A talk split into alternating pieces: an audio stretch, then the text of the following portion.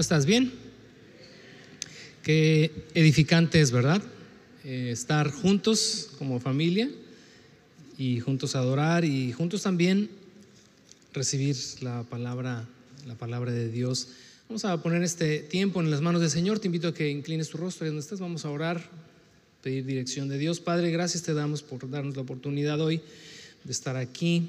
Venimos con hambre, Señor, con necesidad en nuestro corazón de escucharte, de conocerte más. Te pedimos que hables a nuestra vida.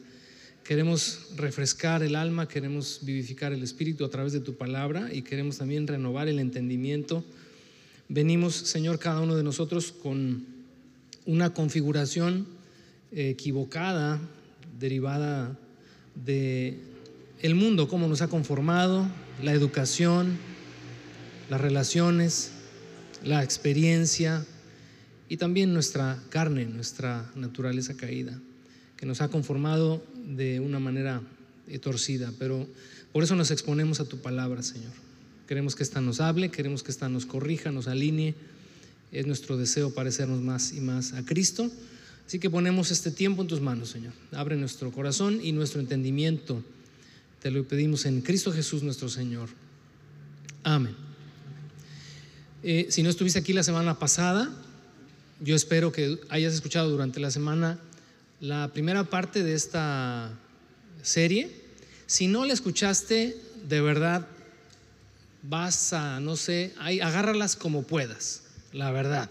Agárralas como puedas, lo que alcances a pescar, péscalo, porque pues es, es literalmente la segunda mitad. Es parte 1 y 2, pero en realidad es la segunda mitad porque es una sola exposición, así que si es como si hubieras llegado a la mitad de la predicación, ¿no? Pero bueno, trata de pescar lo más que puedas y te animo, te invito a que cuando llegues a tu casa en la tarde escuches para ahora sí que vas a, vas a ver la película como como Star Wars, ¿no? Van de reversa, ¿no? Pues así también, vas a escuchar la predicación al revés, escucha hoy y en la tarde, ah, ya entendí, ah, ahora caigo. ¿Ves por qué lo que pasa cuando no vienes? Pero te recuerdo, y esto es comercial, que todos los miércoles las enseñanzas del domingo están ahí en la página están en Spotify. Así que si no la oíste, pues ya es porque de plano, pues hay que Dios se apiade de tu alma, pero está todo a la mano y, y dispuesto para que no, por si alguna razón no vas a venir, pues te pongas al día. Principios de prosperidad y de riqueza, segunda parte. Y bueno, para quienes sí vinieron y le escucharon ya saben de qué estamos hablando. Pero la segunda parte eh, tiene que ver con la mayordomía efectiva. Y sí, pues para quienes no vinieron y para quienes no escucharon la enseñanza anterior, no tiene nada que ver con dinero, para que no te empieces a preocupar. Los de la semana pasada se preocuparon, ya después se relajaron. Porque el tema tiene que ver, como lo cantamos hace un momento, con los tesoros celestiales, con la riqueza espiritual, con lo que hace verdaderamente a un hombre y a una mujer ricos en Dios. Así que antes de entrar en materia, quiero que voltees a tu derecha, a tu izquierda y nada más, nada más date un quemón. El que está junto a ti es un empresario celestial. Es una empresaria celestial.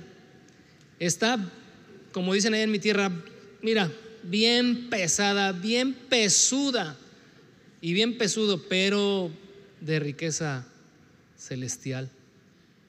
Todos hemos sido enriquecidos por Dios, todos los hijos de Dios hemos sido enriquecidos por Dios de una o de otra manera. Y quizás no te has dado cuenta, o quizás no lo sabes, o no habías entrado en, o no habías caído en cuenta de que Dios nos ha heredado una gran riqueza. Y yo espero que a partir de lo que hemos estado revisando, podamos todos decir, ah, ahora entiendo por qué Dios cuando me habla de la riqueza celestial o cuando me dice, hey, ¿por qué te preocupas? Porque en realidad nos ha enriquecido. Y hay quienes saben que Dios les ha enriquecido y no solamente lo saben, sino que están explotando esos recursos celestiales. Y hay quienes pues también lo saben, pero se hacen como que no saben. Y no comparten. Y son unos tacaños espirituales.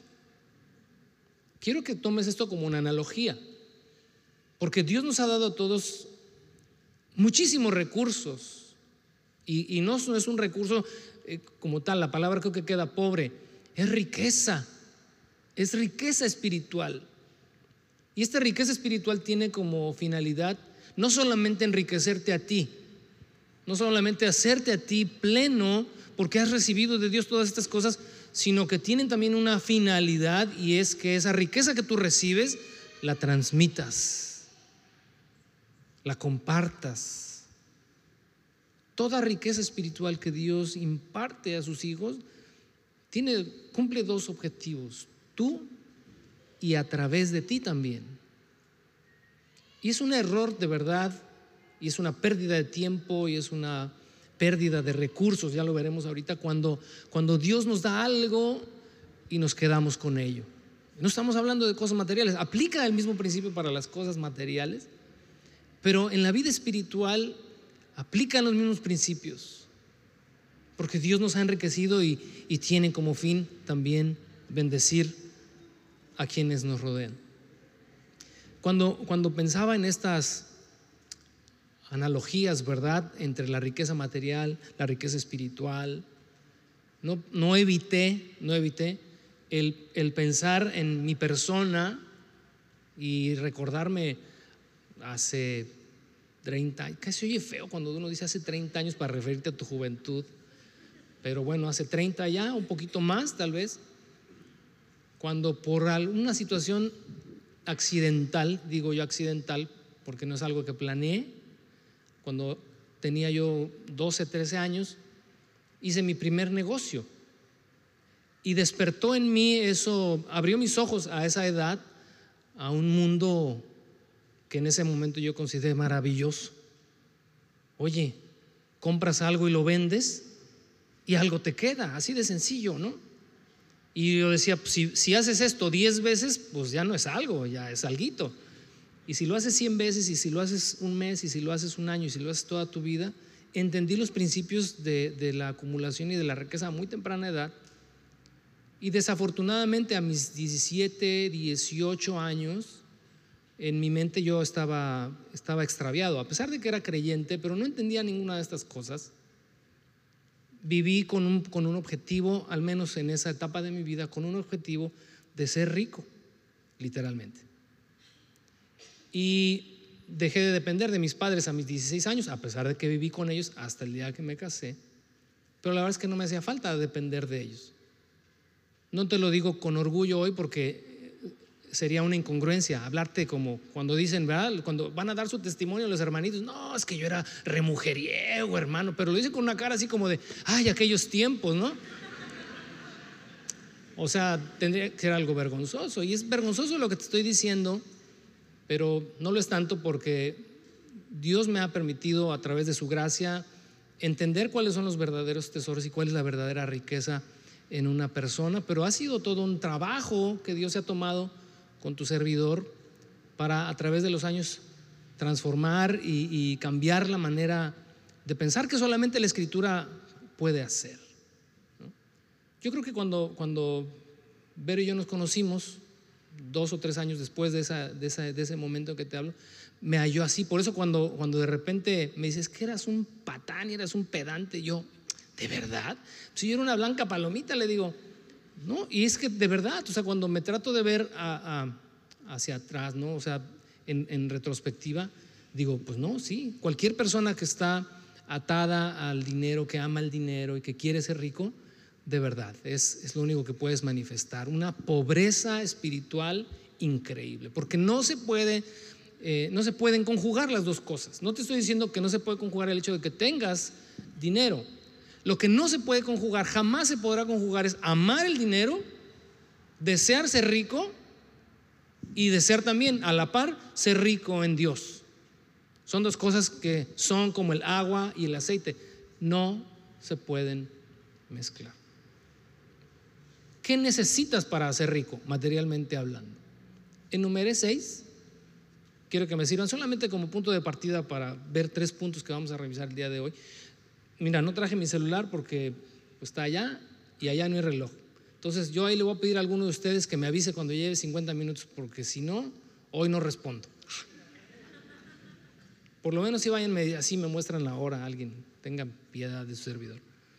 Seis, eh, seis aspectos que yo considero que son los que necesitas para ser rico. Número uno es la realización personal. no lo notes, porque eso no es para que lo anotes, ¿eh? Para quienes están tomando notas, no, eso no, no, no, eso no. Es, te digo, lo que necesitas para ser rico materialmente. Pues capaz de que tu hijo lo ve, ¿no? Y no le des este, alas a los alacranes, decía mi mamá. Buscas la realización personal, quieres realizarte. Cuando quieres ser rico es porque quieres sentir esa satisfacción de que lograste algo. Número dos, porque ya no tienes que trabajar para otros. Ahora tú vas a ser tu propio patrón, no quieres que alguien te diga qué hacer, qué no hacer, quieres tú ser el jefe, por lo tanto, por eso quieres ser rico. Número tres, porque vas a disponer de tu tiempo. A mí nadie me va a decir que a qué hora entro, que a qué hora salgo, que si chequé tarjeta, que si no chequé tarjeta. Por eso quiero tener más. Número cuatro, porque vas a poder satisfacer todos tus deseos, sean o no sanos. Porque el dinero te da acceso a un montón de cosas. Número cinco, porque puedes sentir que tienes la vida asegurada. Pero ¿sabes qué? Nada más lo puedes sentir porque no la tienes asegurada. Pero bueno, al menos te, tienes esa sensación de que tu vida está asegurada. Y número seis, porque el dinero es poder, porque el dinero te da acceso a un montón de cosas. De ahí nace el deseo de una persona de querer ser rica. Pero antes de todo esto, fíjate, necesitas desear ser rico.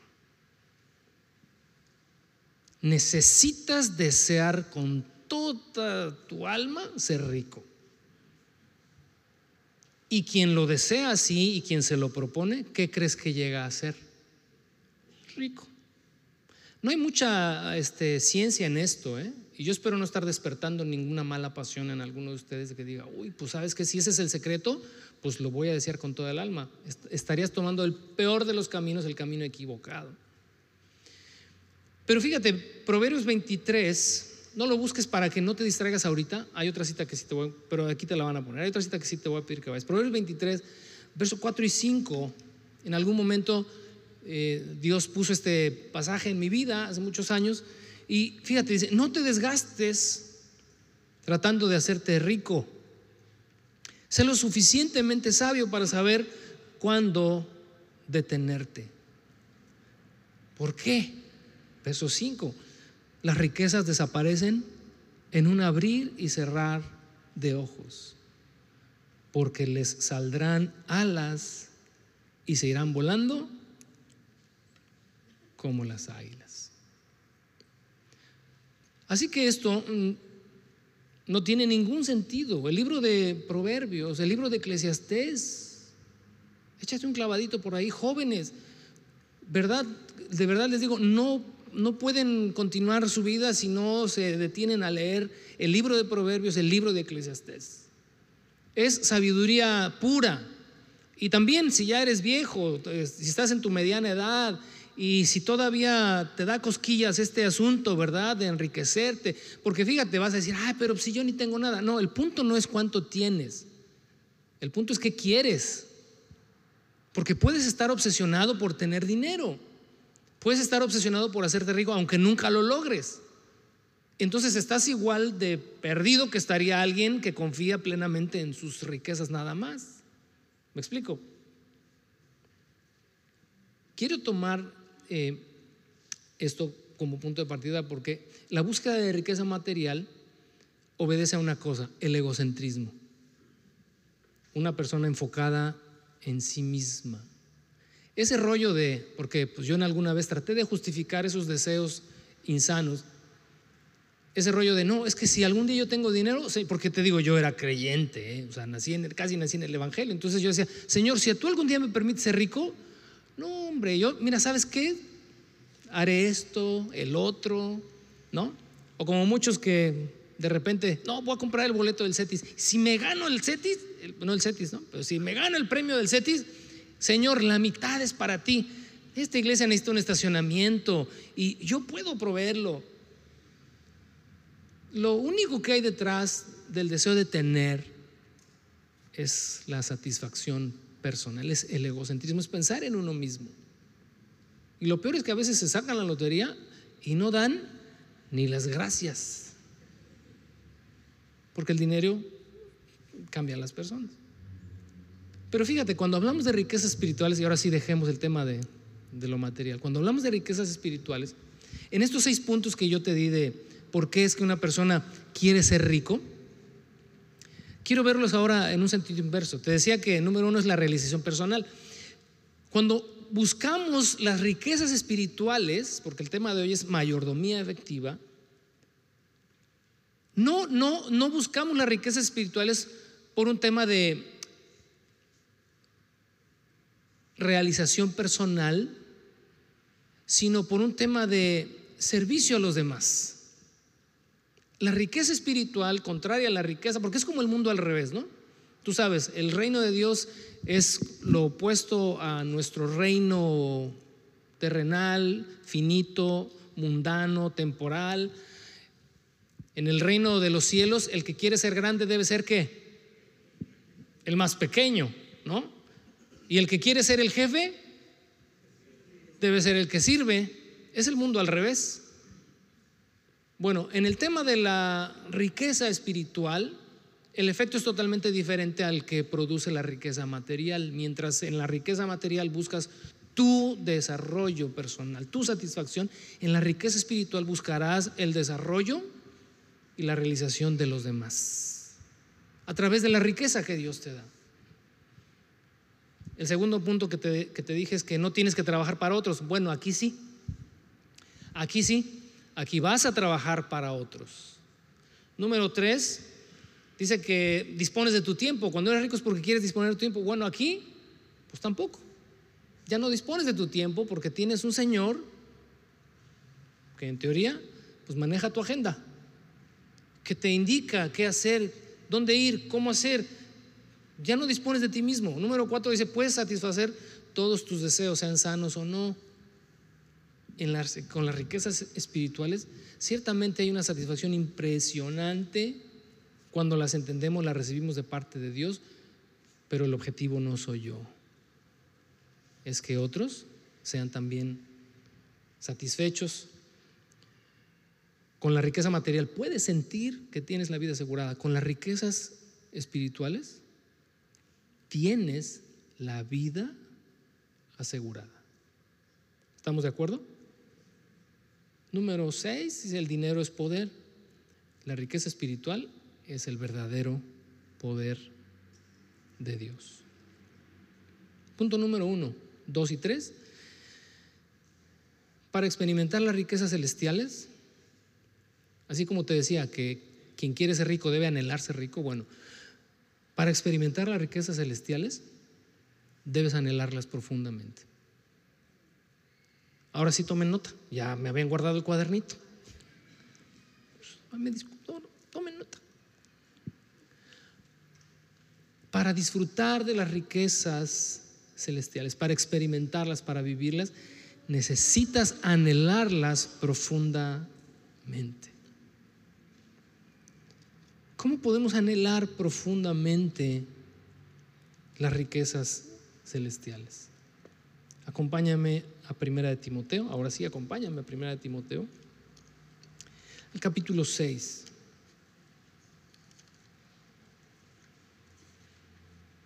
Primera de Timoteo capítulo 6.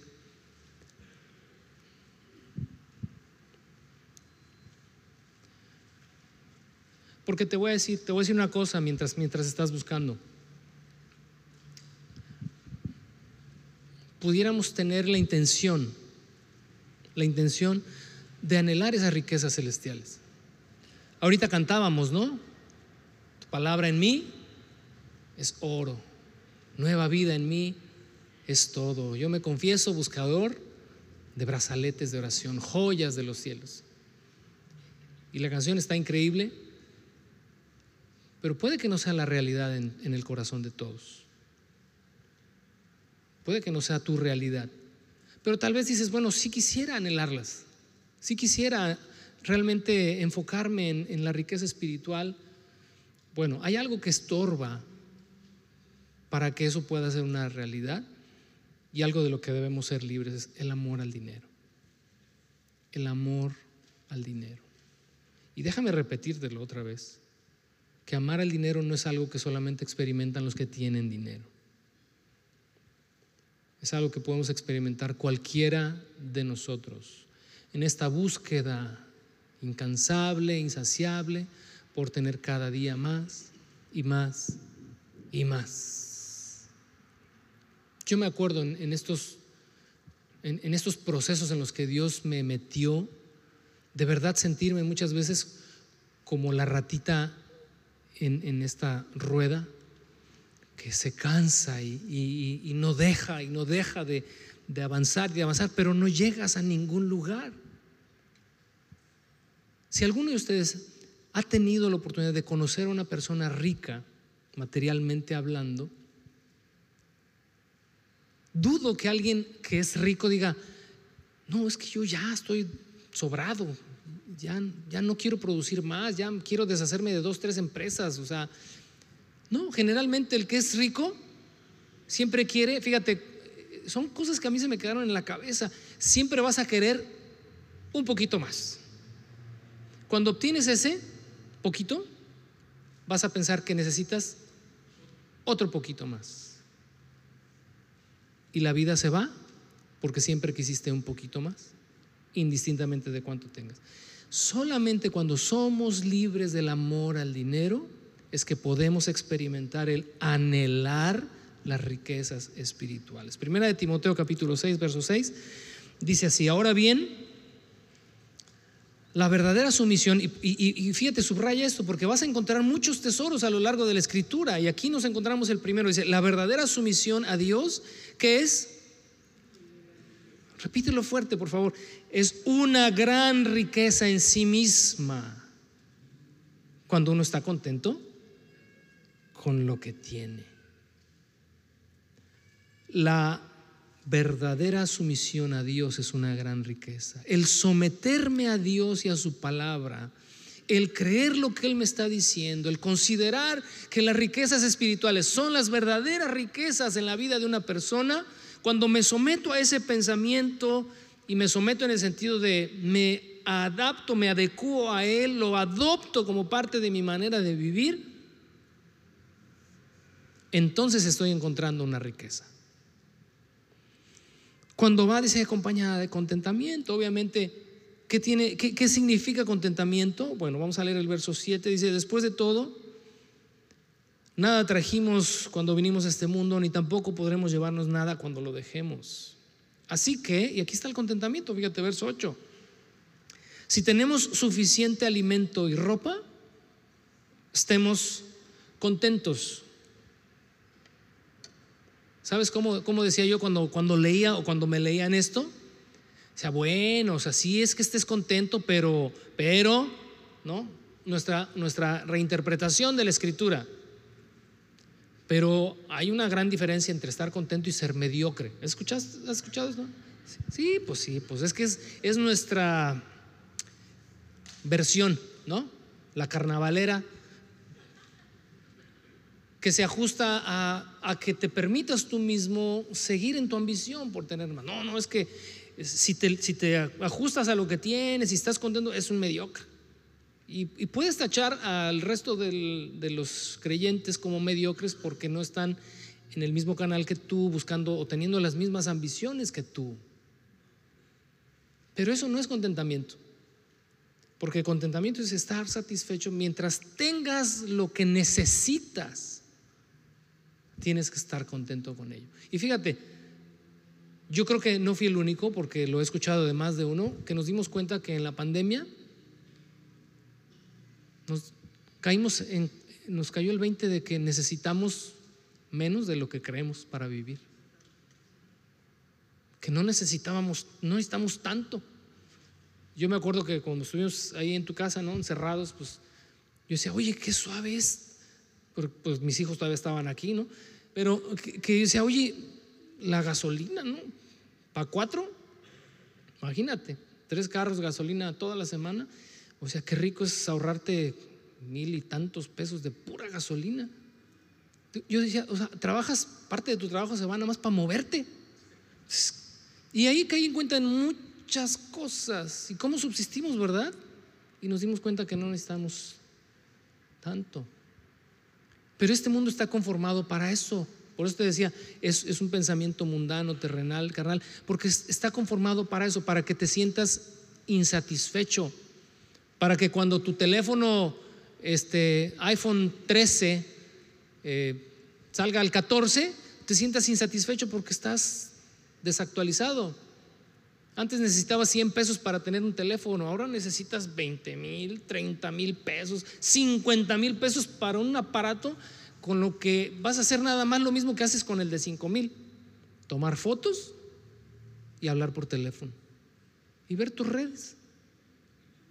No te estoy diciendo que no te lo compres, cada quien su rollo. Pero te das cuenta cómo si amamos el dinero y eso no nos va a permitir experimentar las riquezas espirituales a plenitud. Dice el verso siguiente, dice, pero los que viven, y eso es, una es, es un sentido opuesto, contrario, los que viven con la ambición de hacerse ricos, caen indistintamente, quieras o no, dice, caen en tentación y quedan atrapados por muchos deseos necios y dañinos que los hunden en la ruina y destrucción. ¿De cuál ruina está hablando? Espiritual. ¿De cuál destrucción? Espiritual, porque va a decir, ah, ¿cuál reina y destrucción? Si los ricos cada vez son más ricos y se mueren llenos de billetes y los hijos y las terceras, cuartas generaciones tienen herencias, no les pasa nada, no se enferman, Y si se enferman pueden pagarse la salud que necesitan. No, caen en ruina y en destrucción espiritual. Pues el amor al dinero es la raíz de cuántas?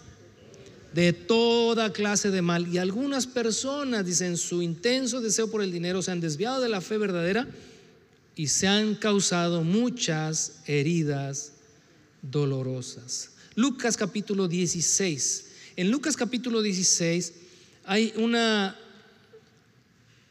parábola maravillosa, increíble de verdad, que pues ya por el tiempo no, no la quiero leer, pero te animo a que leas Lucas capítulo 16 en tu casa. Hoy solamente vamos a considerar el verso 10, 11, 12 y 13. Y en esos cuatro versículos hay unos principios impresionantes que el Señor Jesús habló en cuanto al amor al dinero y en cuanto a la mayordomía de los tesoros celestiales. Tú y yo, por el simple hecho de ser hijos de Dios, somos ricos. Pero fíjate bien lo que te voy a decir antes de leer esto. Vamos a, vamos a suponer que yo soy un acaudalado, que tengo mucho dinero. Mis hijos, por obvias razones, serían ricos, ¿estás de acuerdo? Pero si entre mis hijos hay hijos irresponsables, hay hijos que se gastan el dinero, que se la pasan en fiestas, yo como padre puedo decidir o decidiría seguramente privarles del dinero. Aunque, por ser mis hijos, son ricos. Pero si tengo un hijo o entre mis hijos hay algunos o alguno que es buen administrador, que multiplica, que, no sé, etcétera, etcétera, etcétera, no tendrías como padre ninguna reserva en darle más y darle más y darle más. Bueno, así a grandes rasgos es el resumen de Lucas 16, ahí te lo dejo de tarea, pero vamos a ver los principios que están en el verso 3, 10, 11, 12 y 13. Si son fieles en las cosas pequeñas, serán fieles en las grandes. Quiero que observes estos contrastes, las cosas pequeñas y las cosas grandes. Dice, pero si, son deshonestos en las cosas pequeñas, no actuarán con honradez en las responsabilidades más grandes. Verso 11. Entonces, si no son confiables con las riquezas mundanas, haz una pausa ahí y ponme atención aquí. Tendríamos que leer el contexto del capítulo 16. Pero lo que el Señor está diciendo aquí, si tu corazón está puesto en las cosas pequeñas, si tu corazón está puesto en el dinero, si tu afán de todos los días es solamente trabajar, es producir, es tener, no se te van a confiar las cosas más grandes. Por eso te decía en este punto uno que para experimentar las riquezas celestiales debes anhelarlas profundamente y para anhelarlas necesitamos ser libres del amor al dinero. En el verso 11 dice, entonces si no son confiables con las riquezas mundanas, ¿quién les confiará qué? Las verdaderas riquezas del cielo. Y si no son fieles con las cosas de otras personas, y aquí hace alusión a lo que está en el capítulo 16, en el contexto anterior, y está haciendo referencia a las cosas materiales y a la administración de las cosas materiales y a nuestra percepción de las cosas materiales, dice, ¿por qué se les debería de confiar qué? ¿Lo que es de quién? Lo que es de ustedes. Es un padre diciendo, maestro, andas clavado todo el tiempo en tu cabecita con el signo de pesos ¿Cómo te voy a dar lo que es tuyo? ¿Cómo voy a poner en tus manos el que administre las riquezas espirituales? Si no puedes ni siquiera con las materiales, donde tienes que guardar tu corazón y tienes que entender para qué son, para qué sirven, cuál es su fin. Y quedamos privados.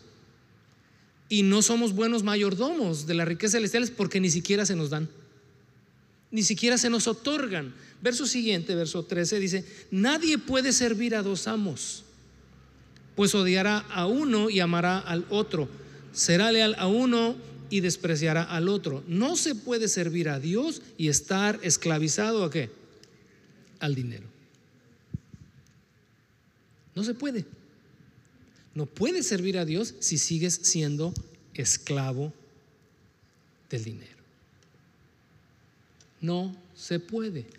No se puede. No hay manera de que podamos considerarnos siervos de Dios donde quiera que estemos si todavía nuestro corazón está metalizado y materializado. Para poder experimentar las verdaderas riquezas celestiales necesitamos anhelarlas profundamente y para eso se necesita una firme determinación. Acompáñame. Proverbios capítulo 2.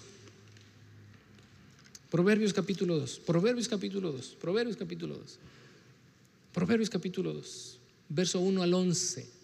Es una lectura extensa, pero la voy a leer de corrido. Pero yo quiero que pongas atención en donde yo haga énfasis y todo eso grábalo en tu corazón. Lo bueno de esto es que se queda grabado, puedes después escucharlo el miércoles para las citas que no alcanzaste a escribir. ¿Qué dice Proverbios capítulo 2, verso 1 al 11? Dice, hijo mío, presta atención a lo que te digo. Atesora mis mandatos. Afina tus oídos a la sabiduría. Concéntrate en el entendimiento. Clama por inteligencia y pide entendimiento. Búscalos como buscas la plata, como si fueran tesoros escondidos. Entonces, y fíjate, y hasta entonces, en otras palabras, no antes, si no hay una búsqueda, si no hay un deseo, si no hay una determinación firme, es como te decía hace un ratito, lo que una persona que no es rica necesita para hacerse rica, primero es cambiar aquí en su mente y decir, quiero ser rico y me lo voy a determinar, me privaré de lo que sea, haré lo que sea, pisotearé a quien sea, pero voy a ser rico y nadie me va a estorbar. Y lo logran. Por eso, a veces para llegar a eso tienen que deshacerse de personas en el camino. Es raíz de todos los males. Bueno, usando eso como ejemplo solamente, en los tesoros celestiales se necesita exactamente la misma hambre, la misma ambición, la misma intensidad.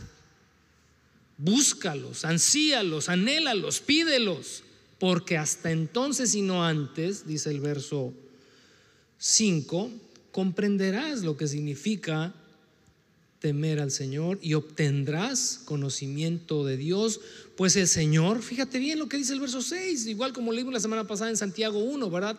¿Alguien necesita sabiduría? que dijimos? Pídala y, y el Señor va a dar en abundancia y sin ningún tipo de restricción.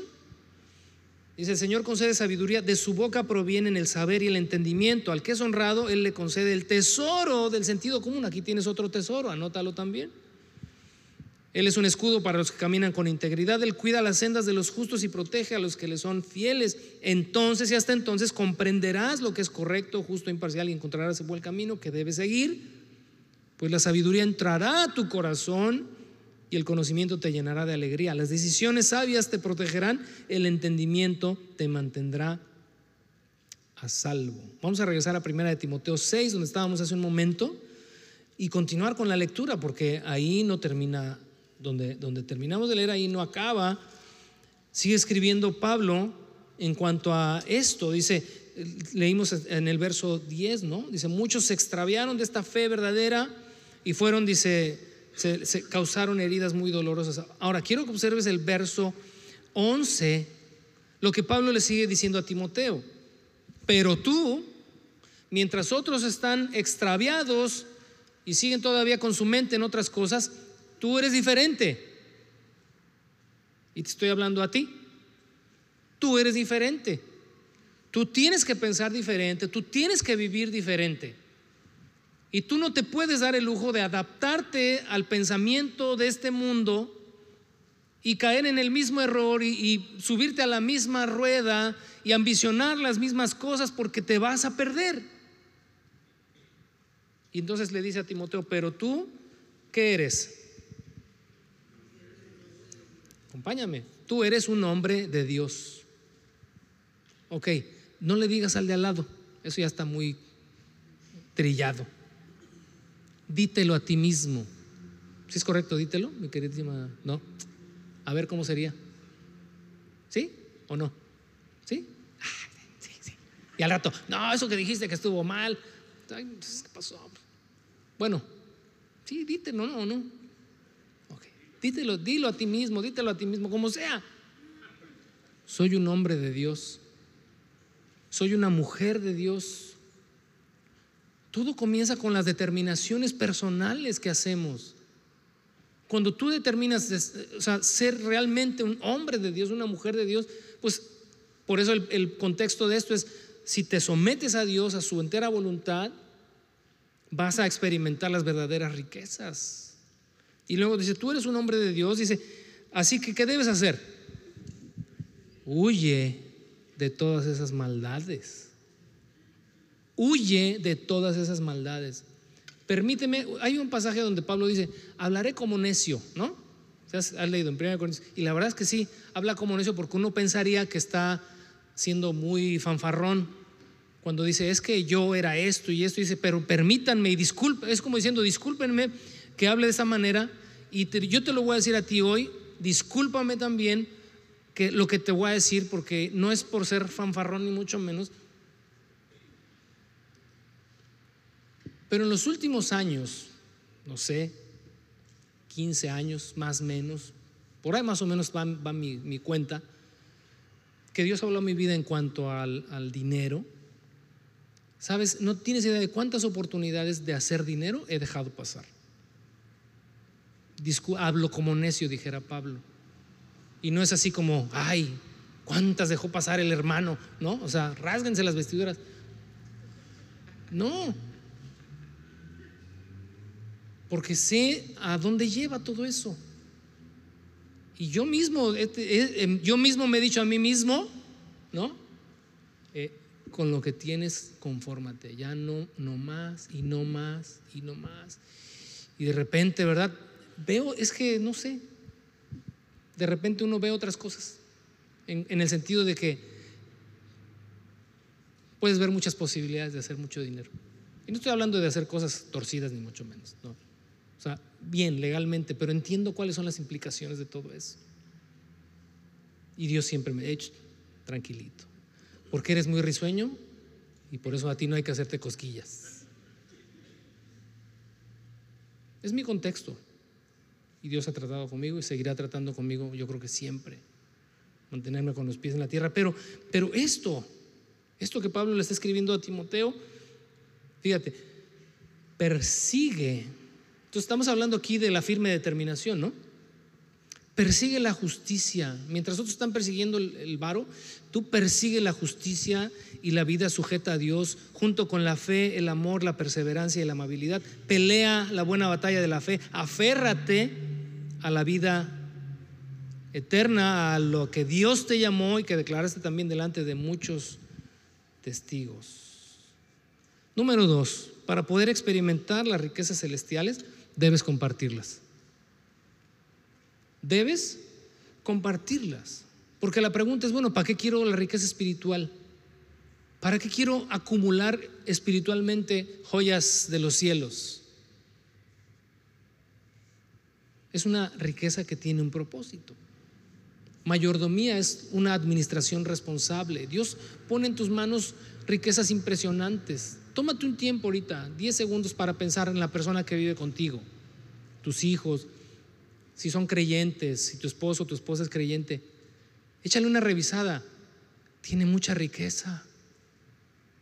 Puede ser riqueza de sabiduría, puede ser riqueza de fe, puede ser riqueza de amor, de paciencia, de perseverancia, la lista es muy larga. Tú mismo, date una revisada dentro de, todo lo que tal vez hoy todavía necesita acomodarse en tu mente y en tu corazón. Pero hay mucha riqueza en ti que Dios ha depositado. ¿Para qué crees que te la da? Un ejemplo, la semana pasada te decía, ¿no? De hecho, hablamos acerca del fruto del Espíritu, Gálatas capítulo 6, ahí te lo dejo también de tarea, revísalo porque ese es esa es riqueza, pero es una riqueza para, para compartir. ¿Cuál es el fruto del Espíritu? Ahí, párate en el amor. Ok, Señor, necesito amor. Quiero ser rico en amor. Ok, hijo. ¿Cuánto necesitas? Porque tenemos un Padre que es qué? Rico en amor, ¿no? Y que sobreabunda en esos tesoros celestiales. ¿Cuánto necesitas? No, pues la verdad es que necesito un buen porque ando, ando mal ando mal. No sé si te platiqué o lo dije por ahí en una eh, eh, de las grabaciones de los domingos, que hace, no sé, ¿cuándo vino mi papá?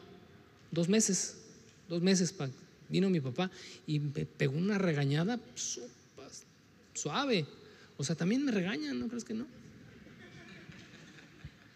Pero mi papá siempre es así de, hijo, necesitamos platicar. Oh, me hizo recordar mis tiempos de adolescente joven cómo sufría yo con mi, papá cuando quería hablar conmigo, porque yo tenía un gran defecto, ¿no?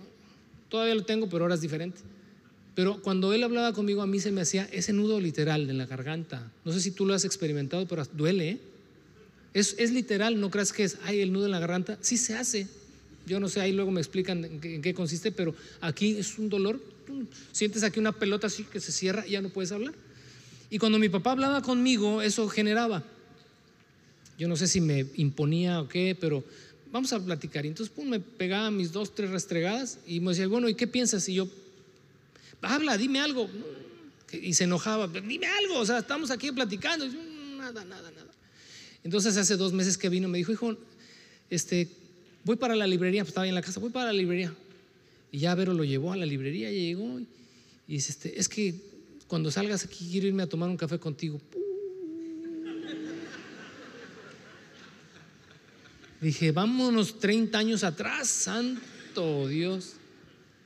No, pues ya, ya, ya conoces a tu tribu, ¿no? Dije, no, ya esto no está bien. Dije, a mí se me hace que el Avero ya le dio la queja. Y sí, pues nos fuimos a tomar café y yo dije, a ver, ¿a qué hora? Pues pedimos el cafecito y nos sentamos. Y yo dije, ah, nada más, agárrate, papá, agárrate. Y pues, ¿qué crees? Pues que sí, sí. Sí, me pegó mi zarandeada. Pues obviamente eh, antes lo hacía bien, pero ahora se ha perfeccionado, ¿eh? O sea, pero mira, con una precisión así de, wow, dije, así me necesito zarandear yo a mis hijos también, así, mira, tú. Eh, dicen por ahí, conciso y preciso, al grano. Y, te lo voy a compartir porque, pues digo, me da vergüenza, pero pues, me la aguanto. Y me dice, hijo, te he estado observando en esta última semana y de repente cuando nos visitas en Cuernavaca y, etcétera, etcétera, y yo dije, ¿por dónde va? La verdad es que no sabía por dónde iba la onda, ¿eh? Yo estaba así como que, ¿por dónde viene para saber cómo defenderme, no? Así somos, ¿no?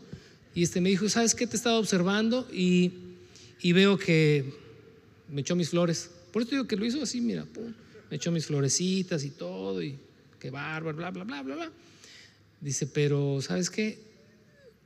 Tengo la sensación de que estás haciendo las cosas sin amor.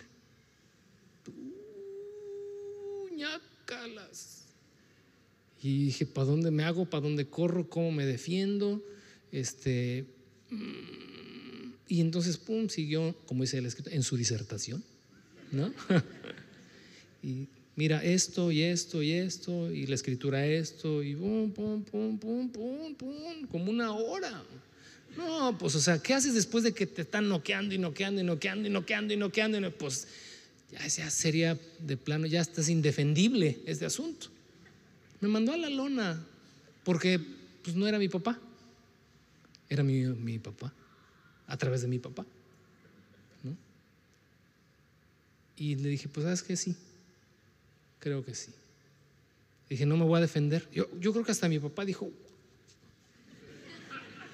este, porque yo creo que lo hizo así con pinzas porque ya sabe cómo soy, ¿no? Y le dije, sí, creo que sí. Y me dijo, bueno, voy a estar orando por ti, etcétera, etcétera. Y entonces yo dije, yo necesito orar por eso. Y desde ese momento, de verdad, te le digo, Señor, necesito amor. De nada me va a servir hacer lo que haga y duplicar lo que haga si lo estoy haciendo sin amor. ¿Y sabes qué? ¿Qué crees que me encontré? Que Dios no tiene ninguna, ninguna reserva en darte lo que necesitas, esos tesoros celestiales. ¿Por qué?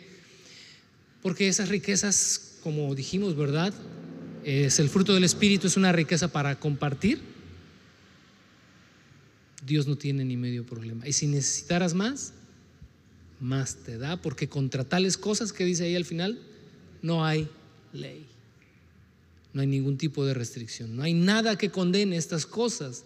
Nunca Dios te va a decir, hijo, estás amando demasiado, o sabes que estás siendo demasiado bondadoso, estás siendo demasiado misericordioso, estás teniendo demasiada paciencia con tu marido, con tu mujer, con tus hijos.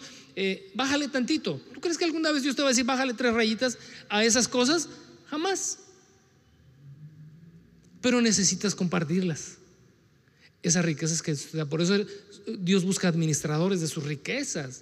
¿Qué no decir de los dones del Espíritu, no? Romanos capítulo 12, toma nota, Primera de Corintios capítulo 12, Efesios capítulo 4. Los tres momentos en los cuales la Escritura nos habla acerca de los dones que Dios nos da, esa es una riqueza también que se pone al servicio de los demás.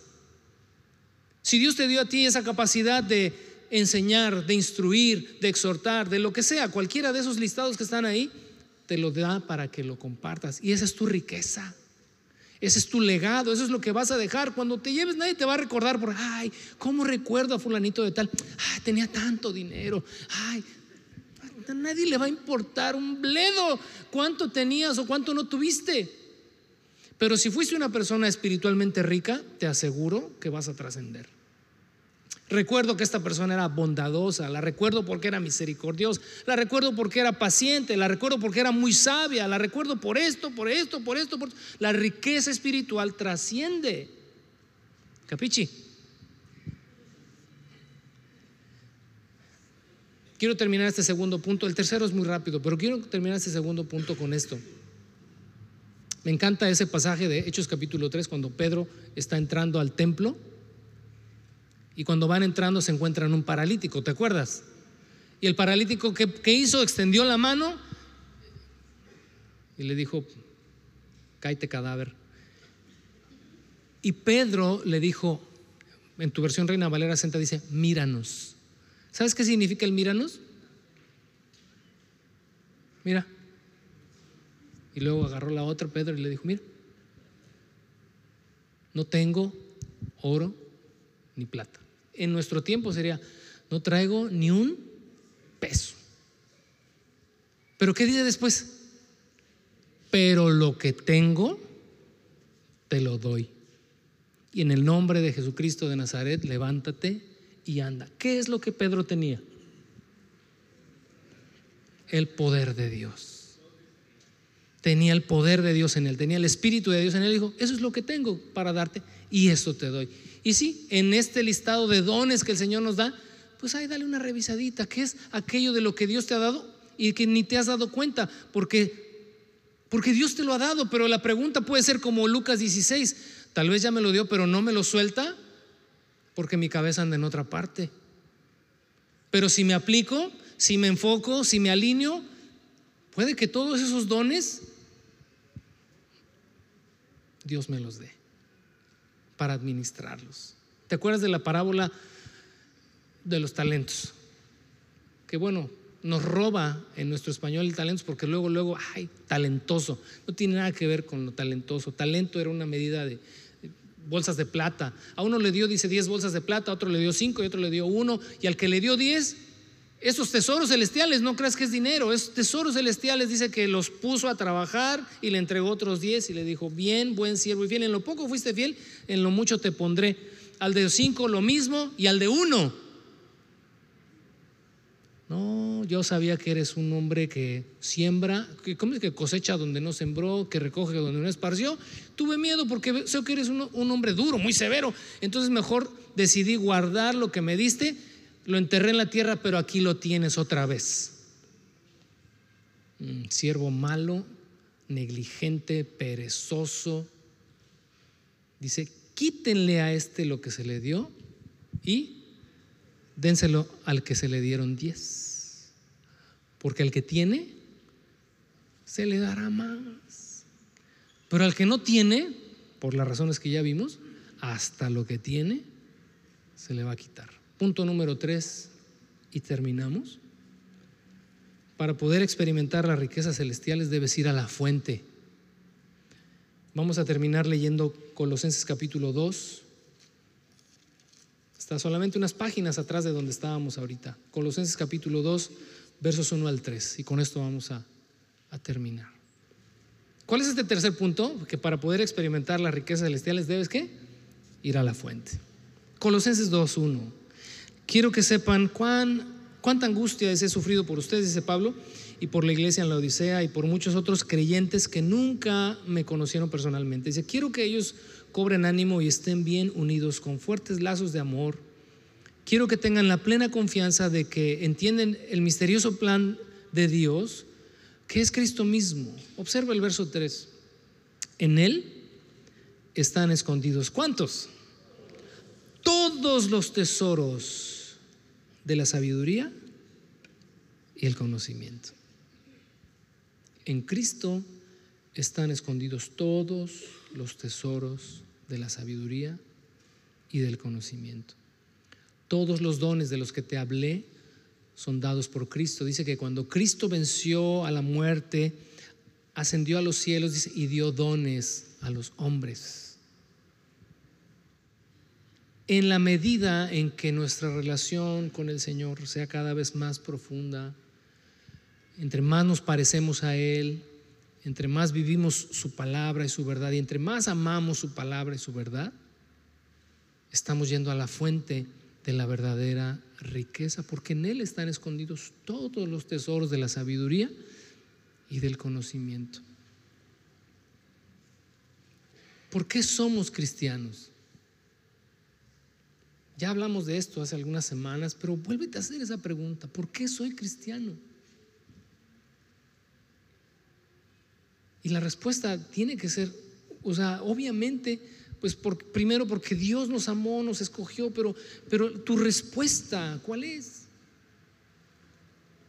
Soy cristiano porque estoy queriendo parecerme a Cristo, porque he adoptado su palabra, su manera de ver, su manera de pensar, me quiero parecer a Él. Por eso soy cristiano. Porque quiero hacer lo que Él hizo, quiero vivir como Él vivió, quiero ver y pensar como Él